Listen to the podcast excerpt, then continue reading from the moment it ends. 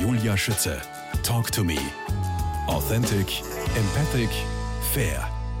Was der Bestatter mit dem Verstorbenen genau gemacht hat, wollen die meisten Angehörigen gar nicht wissen, sagen sie Christine Pernlochner-Kügler. Ich schon. Und meine erste Frage lautet, muss man das Herrichten eigentlich extra in Auftrag geben? Ja, äh, wobei wir da nicht drüber sprechen, äh, welche Details bei der Versorgung gemacht würden. Also das würden in der konkreten Situation wahrscheinlich die wenigsten aushalten. Ich habe im Buch sehr genau, minutiös beschrieben, was bei der Versorgung gemacht wird, weil ich mir denke, ähm, man, man kann die Leute da erreichen und ihnen ähm, erklären, was gemacht wird. Und wenn das jemand nicht möchte, dann kann er mir es ja dann wirklich sagen. Ja? Da geht es konkret äh, im meisten Fall um den Mundverschluss, wo in, der, wo in der Regel, um den Mund zu schließen, der ja schon offen steht beim Verstorbenen, meistens ähm, eine Nahttechnik angewendet wird, die sogenannte Kieferligatur, wo innerlich eine Naht gelegt wird zwischen dem Kinnknochen und dem Nasenseptum. Ja, sodass man das Oberkiefer und das Unterkiefer mit einem Faden zusammenziehen kann. Und das ist für manche absolut okay, weil der Effekt einfach ein natürlicher Mundschluss ist und der, der, der Mund einfach nicht mehr offen steht beim Verstorbenen. Und für, für andere ist die Vorstellung schrecklich. Und wenn man die Leute darüber informiert, äh, dass es diese Technik gibt, dann kann man natürlich sagen, nein, ich will das bei meiner Mutter, bei meinem Vater nicht. Und dann können wir darüber reden, ähm, äh, mit was sie dann rechnen müssen. Wenn wir diese Technik nicht anwenden, dann ist es halt ein Mund, der mehr oder weniger weit offen ist, im schlimmsten Fall. Sie ja? beschreiben auch, dass man, dass eine Familie der verstorbenen Großmutter eine auftopierte Besenfrisur gemacht hat, weil sie die Tote sonst nicht wiedererkannt hätte. Ja, ähm. also das war, das war konkret so, äh, die, die, die Frau, äh, die ist verstorben und es hat eine Obduktion stattgefunden und die Familie wollte sich unbedingt äh, verabschieden und nach einer Obduktion muss man tatsächlich muss man eine Verstorbene versorgen, weil es schon auch hygienisch problematisch wäre, der offene Sarg, einfach weil mhm. da ja Wunden sind. Gell? Und ähm, die ist ganz friedlich und schön geworden nach der Versorgung, aber sie hatte am Foto, das mir die Familie gebracht hat, eine ganz wild auftubierte Frisur gehabt. Und nach der Obduktion, äh, wo natürlich ja der Schädel eröffnet wird äh, und dann vernäht wird und wo man dann die Haare nochmal waschen muss, äh, hat sie halt eine ganz brave Frisur gehabt. Äh, Frage, haben, trocknen Sie ja? die dann auch mit, dem, mit einem Föhn ganz mit normal? Mit dem Föhn, Genau, also die Haare werden gewaschen mit einer antibakteriellen Waschlösung, dann nochmal mit einem normalen Shampoo, dass sie gut riechen. Welches äh, Shampoo verwenden Sie gerne? Nein, es ist gerade äh, irgendein Glam Vital, glaube ich, steht, äh, steht im, im, okay. im, im, im, Versorgungsraum. Das Grüne. Ja, kenne ich sogar. Ja, genau. Dann wird halt geföhnt und die hat wirklich gut ausgeschaut, aber natürlich, mir war klar, dass die Frisur vielleicht zu brav ist für sie. Und ich habe das in der Vorbereitung der Angehörigen ähm, dann einfach auch gesagt. Sie schaut ganz friedlich aus, aber die Frisur ist zu brav und ich habe mich einfach nicht getraut, sie aufzutopieren. Und dann sind sie mit mir rein. Da war zuerst alles in Ordnung, dann haben sie ein bisschen geweint, dann haben wir eine Pause gemacht. Äh, ich glaube, es ist Kaffee getrunken worden. Dann sind wir noch einmal rein und dann hat der Enkel gesagt, nein so können wir sie nicht gehen lassen, weil die Oma hat immer eine Frisur gehabt wie ein Besen. Und das müssen wir jetzt einfach wieder machen. Und dann habe ich so einmal Kämme, ähm, die habe ich geholt und dann haben wir äh, gemeinsam einfach diese Frisur wieder auftopiert. Und das war ein wunderschönes Abschiedsgeschenk an die Verstorbene und es ist geweint und gelacht worden und das war einfach stimmig. Wie lange hält Ihre Arbeit? Wann lässt die nach? Das ist von Verstorbenen zu Verstorbenen unterschiedlich.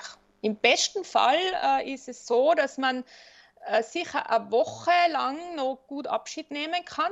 Es ist nicht so, dass, dass der Verstorbene dann immer gleich bleibt. Also er, er verliert an, das Gewebe verliert an, an, an Feuchtigkeit oder an Flüssigkeit und trocknet dann immer mehr ein. Das sieht man dann auch an den Lippen und an den Augen. Man könnte da äh, natürlich aufspritzen. Das ist aber etwas, was ich eigentlich ungern tue, weil ich mir einfach denke, gewisser natürlicher äh, Vergänglichkeitsprozess, der darf auch gesehen werden.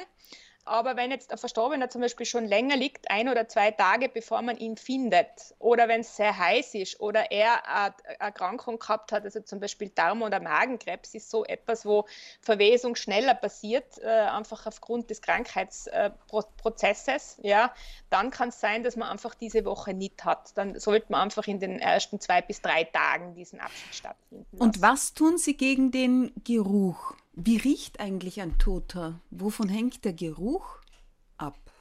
Der Geruch hängt einmal davon ab, äh, ob der Verstorbene äh, zum Zeitpunkt des Todes in einem guten Pflegezustand war oder nicht. Das heißt, wenn er das nicht war, dann kann es durchaus sein, dass er einfach nach Schweiß riecht.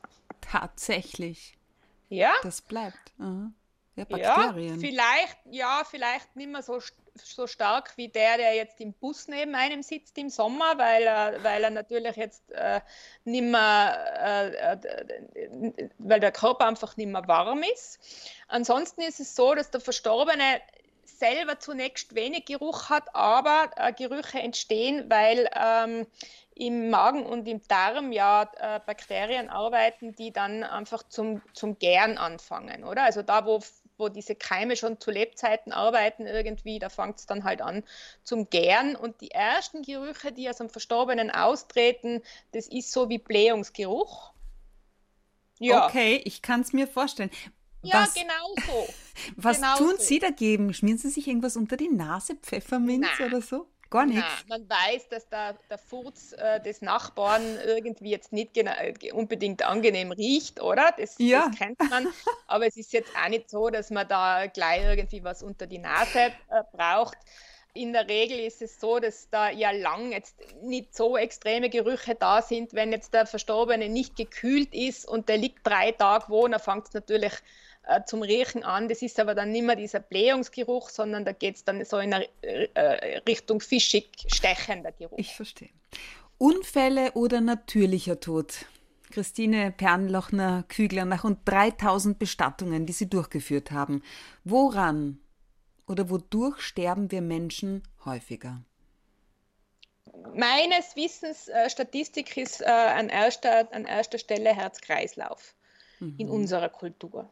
Hatten Sie durch die Pandemie mehr oder weniger zu tun bisher? Wir, wir haben viel mehr zu tun gehabt. Also im ersten Lockdown nicht. Da habe ich weniger zu tun gehabt, einfach weil die Lockdown-Maßnahmen ja äh, vieles verhindert haben. Äh, aber dann ab Oktober, November, Dezember im letzten Jahr, äh, da haben wir einfach wirklich viel, viel mehr Sterbefälle gehabt und die allermeisten waren wirklich Covid-Verstorbene. Ja. Im Nachwort Ihres Buches Du stirbst nur einmal, leben kannst du jeden Tag, schreiben Sie, dass Sie auch selbst an Covid erkrankt sind, glücklicherweise mit einem milden Verlauf. Hat die Pandemie Ihren persönlichen Bezug zum Sterben oder zum Tod verändert? Hinterfragen Sie den Tod neu? Mm, nein, also es, mein persönlicher Bezug hat sich nicht verändert. Mir ist bewusst geworden, wie sehr wir in, in einem Trauerfall, wenn wir selber betroffen sind, menschliche, körperliche Nähe, gemeinsame Rituale brauchen und, und, und was es heißt, wenn das plötzlich alles nimmer möglich ist, mhm. dass eine an sich traumatische Situation, die der Tod ja schon ist für uns, wenn man den Menschen das noch wegnimmt, irgendwie, dass es einfach viel traumatischer wird. Das ist mir bewusst geworden, sodass man einfach das Bewusstsein für diese Rituale stärker klar geworden ist. Also diese Wichtigkeit. Mhm. Ansonsten ist es so, dass ich der Meinung bin, der Tod ist eine Notwendigkeit, weil wir nur weil, weil es auf dieser Welt nur Entwicklung gibt, wenn Altes vergeht und Neues kommt. Ja, aber in der Pandemie das zu sagen, äh, wo es so viele Schicksalsschläge gegeben hat, ist es im individuellen Fall dann einfach ein bisschen zynisch. Ja, darum hätte dieses Buch ja äh, ursprünglich Des Positive äh, heißen sollen, also diese Des Positive Bewegung ähm, ähm, mehr in den Fokus äh, rücken sollen, die es eben gibt seit, den, seit dem Millennium circa. Äh, aber ich glaube, der Verlag, aber auch ich äh, haben befunden, das ist jetzt irgendwie als Slogan in dieser Pandemie vielleicht nicht, nicht, nicht gut. Weil Sie vorhin gesagt haben, auch eben mehr Bestattungen. Um wie viel Prozent?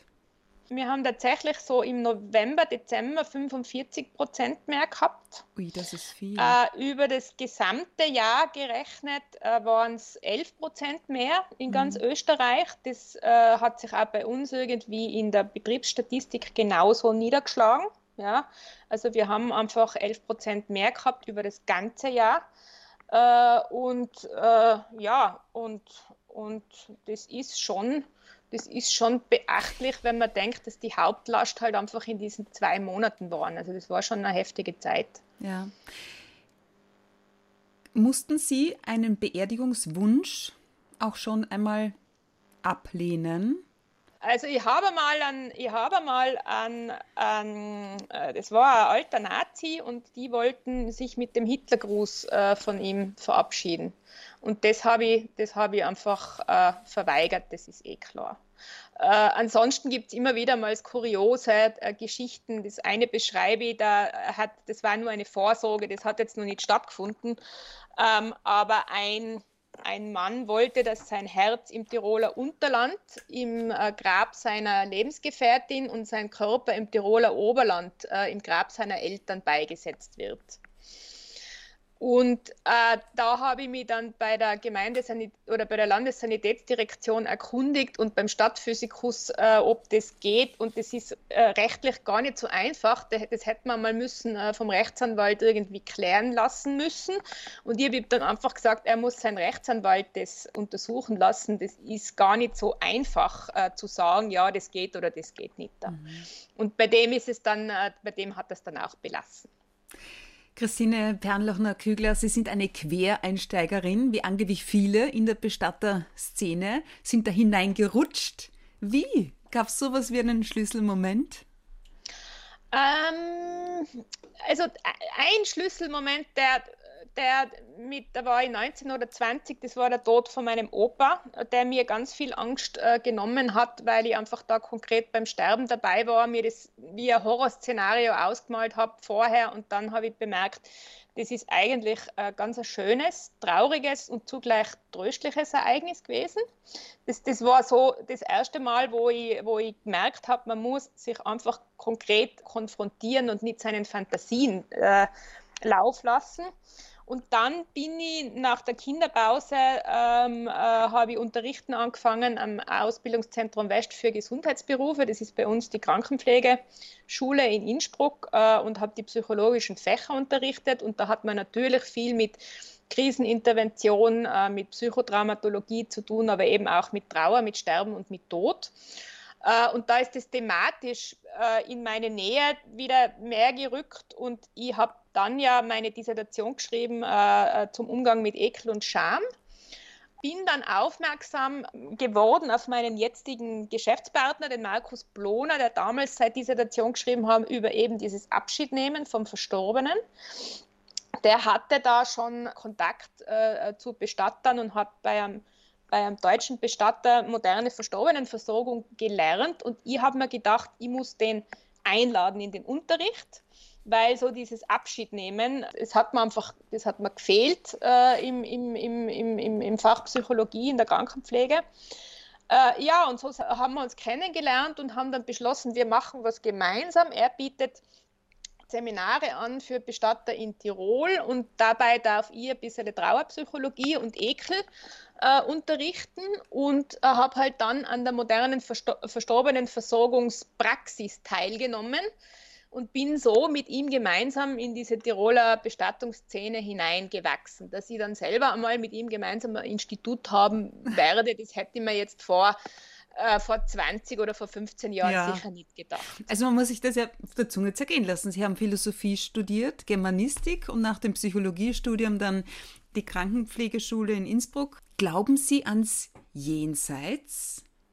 An Kontakte? Äh, na, also an Jenseitskontakte glaube ich äh, nicht. Also das äh, denke ich mal, das ist, äh, da ist sehr viel Betrug, den es gibt. Also bei diese, diese Jenseitskontaktmedien. Ich glaube eher nicht, dass es ein Jenseits gibt. Ich glaube, dass man einfach, dass sich unsere Identität auflöst, dass wir einfach zur Materie von dem wir ja Teil sind, äh, zurückkehren. Aber ich weiß es natürlich nicht ähm, genau und äh, wie gesagt, ich bin für alles bin für alles offen. Wenn es mhm. dann anders ist, dann bin ich hoffentlich positiv überrascht. Apropos für alles offen. Christine Pernlochner-Kügler, geboren worden am 9. März 1971 in Innsbruck, aufgewachsen in Rom, in Tirol. Zu ihren ersten Berufswünschen oder Vorstellungen ähm, haben gehört, neben Friseurin und Krankenschwester, Mumienforscherin. Wie sind Sie darauf gekommen? In welchem also, Umfeld sind Sie aufgewachsen? Ich bin in einem sehr katholischen äh, Umfeld sozialisiert worden.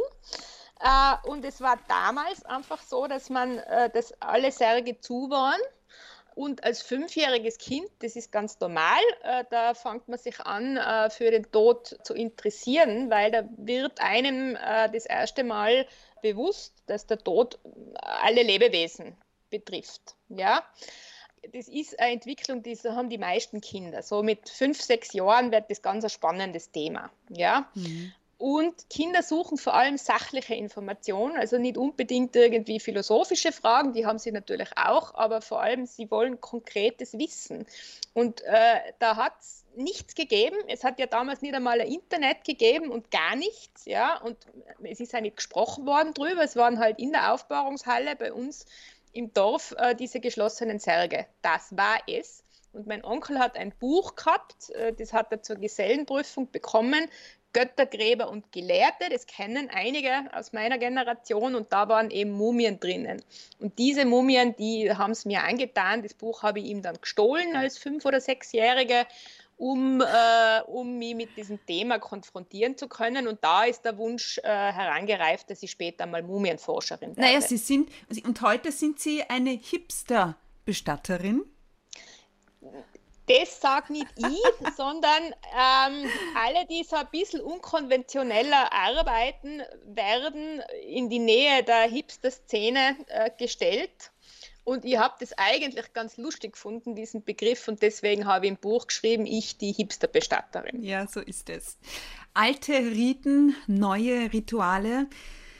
Etwas, und ich denke, es gibt kaum Schlimmeres. Sie sind auch Mutter. Es gibt kaum was Schlimmeres, als wenn du dein eigenes Kind zu Grabe tragen musst. Ich habe dazu auch ein sehr einfühlsames, dreiteiliges Interview mit dem Verein Pusteblume gemacht. Podcast-Interview 99. Der plötzliche Kindstod, Christine Pernlochner-Kügler, wie schauen da Ihre Möglichkeiten aus? Grundsätzlich ist es so, äh, das ist äh, natürlich äh, eine Katastrophe, äh, wenn ein, ein Baby einfach stirbt, weil es aufhört ähm, atmen.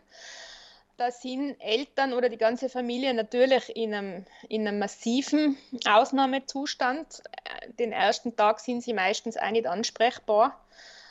Dann ist es wichtig, also es findet ja dann auch immer eine gerichtsmedizinische Obduktion statt, weil man muss ja äh, das Verschulden sozusagen, also das Fremdverschulden ähm, ausschließen. Gell? Es muss ja nicht plötzlich, plötzlich ein Kindstod gewesen sein, es kann ja auch Schütteltrauma sein ja, mhm. oder irgendetwas anderes. Und da ist natürlich die Belastung der Familie schon deshalb groß, weil sie natürlich unter Verdacht stehen, auch, gell, dem Kind etwas angetan zu haben.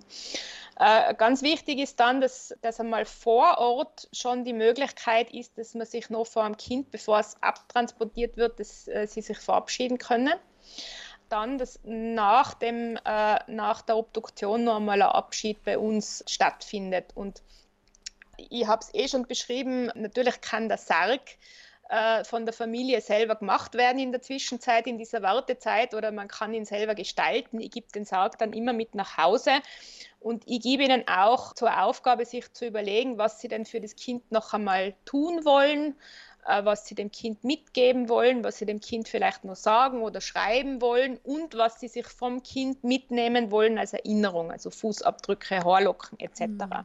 Und diese eine Familie von der, von der sieben Monate alten Ronja, da stehe ich so am Parkplatz und äh, die Familie fährt mit dem Sarg, den sie, den sie bei mir gekauft haben, im Kofferraum nach Hause, um den Sarg eben äh, gemeinsam mit den Geschwisterkindern zu gestalten sage ich, ach ja, und überlegt euch, was ihr für die Ronja noch tun wollt. Und die Mutter, ähm, die sagt so ist, zu, beim Autofenster raus, ja, ich will mit ihr nochmal spazieren gehen. Äh, und dann habe ich gesagt, im ersten Impuls, weil was soll ich sagen? Nein, das machen wir nicht. Habe ich gesagt, ja, das machen wir. Und dann bin ich ein bisschen ratlos am Parkplatz gestanden. Die waren weg, haben mir gedacht, ja, wie machen wir denn das? Und ich habe verschiedene Szenarien durchgespielt und äh, geendet hat es dann damit, dass ich meinen Kollegen Martin Müller, der hat sein Institut in einem Stadtteil von Innsbruck, das fußläufig vom Krematorium entfernt ist, gefragt, ob wir diesen Abschied bei ihm machen können. Er hat sofort eingewilligt. Sie sind mit dem Kinderwagen gekommen. Äh, wir haben die Ronja dort vorbereitet gehabt. Wir haben die Ronja dann gemeinsam äh, angekleidet äh, mit den Geschwisterkindern. Dann haben wir die Ronja nach diesem, nach dieser Zeit, anderthalb Stunden, glaube ich, waren das, haben wir sie in den Kinderwagen eingebettet äh, haben mir einen Schnuller in den Mund gesteckt äh, und sind mit ihr im offenen Kinderwagen, so dass es jeder sehen konnte, zum Krematorium spaziert. Und das war auch, äh, wenn jetzt das komisch klingt, ähm, die Situation ja für alle so skurril und besonders, dass bei dem Spaziergang, da war keiner traurig, äh, sondern wir haben es wahnsinnig lustig gehabt, äh, besonders wie eine alte Dame dann an der Kreuzung reingeschaut haben, hat und befunden hat, ja, in dem Alter, da schlafen es alle, da sind sie noch brav. Ja. Und das war so skurril, weil wir alle gewusst haben, natürlich, die, ist, die schläft nicht mehr. Ja. Und traurig war es davor, Traurig war es dann natürlich im Krematorium, wie wir sie in diesen echt wunderschön von der Familie vorbereiteten und gestalteten Sarg eingebettet haben. Aber bei diesem Spaziergang irgendwie haben wir es richtig zeitweise lustig gehabt. Der Tod ist ihr täglich Brot, Christine Pernlochner-Kügler. Du stirbst nur einmal, leben kannst du jeden Tag. Was hat's mit diesem Buchtitel auf sich. Ein übersetzter Dialog von den Peanuts zwischen Charlie Jawohl. Brown und Snoopy. Genau. Snoopy ist ja ein großer Philosoph, äh, wie mein Mann immer sagt, der selber Philosoph ist. Ja. Es gibt diese Forderung dieser Memento Mori-Kultur, aber auch die Buddhisten kennen das, dass man sich möglichst bewusst sein sollte, dass jeder Moment der letzte sein könnte. Mhm. Und ich denke mal, das ist der falsch dosierte Ansatz. Ja, wenn ich das wirklich äh, mir jeden Moment bewusst machen würde, dann würde ich das nicht aushalten, weil ich hätte ständig Angst. Ich plädiere einfach für eine gute Balance zwischen einerseits sich damit befassen und andererseits, um Lebensfreude zu haben und gut leben zu können, auch eine gesunde Portion der Verdrängung. Ja, wie die, wie die Dosierung gut ist, äh, das äh, habe ich oft selber nicht ganz im Griff. Ja? Aber ich will nur sagen, beides ist wichtig.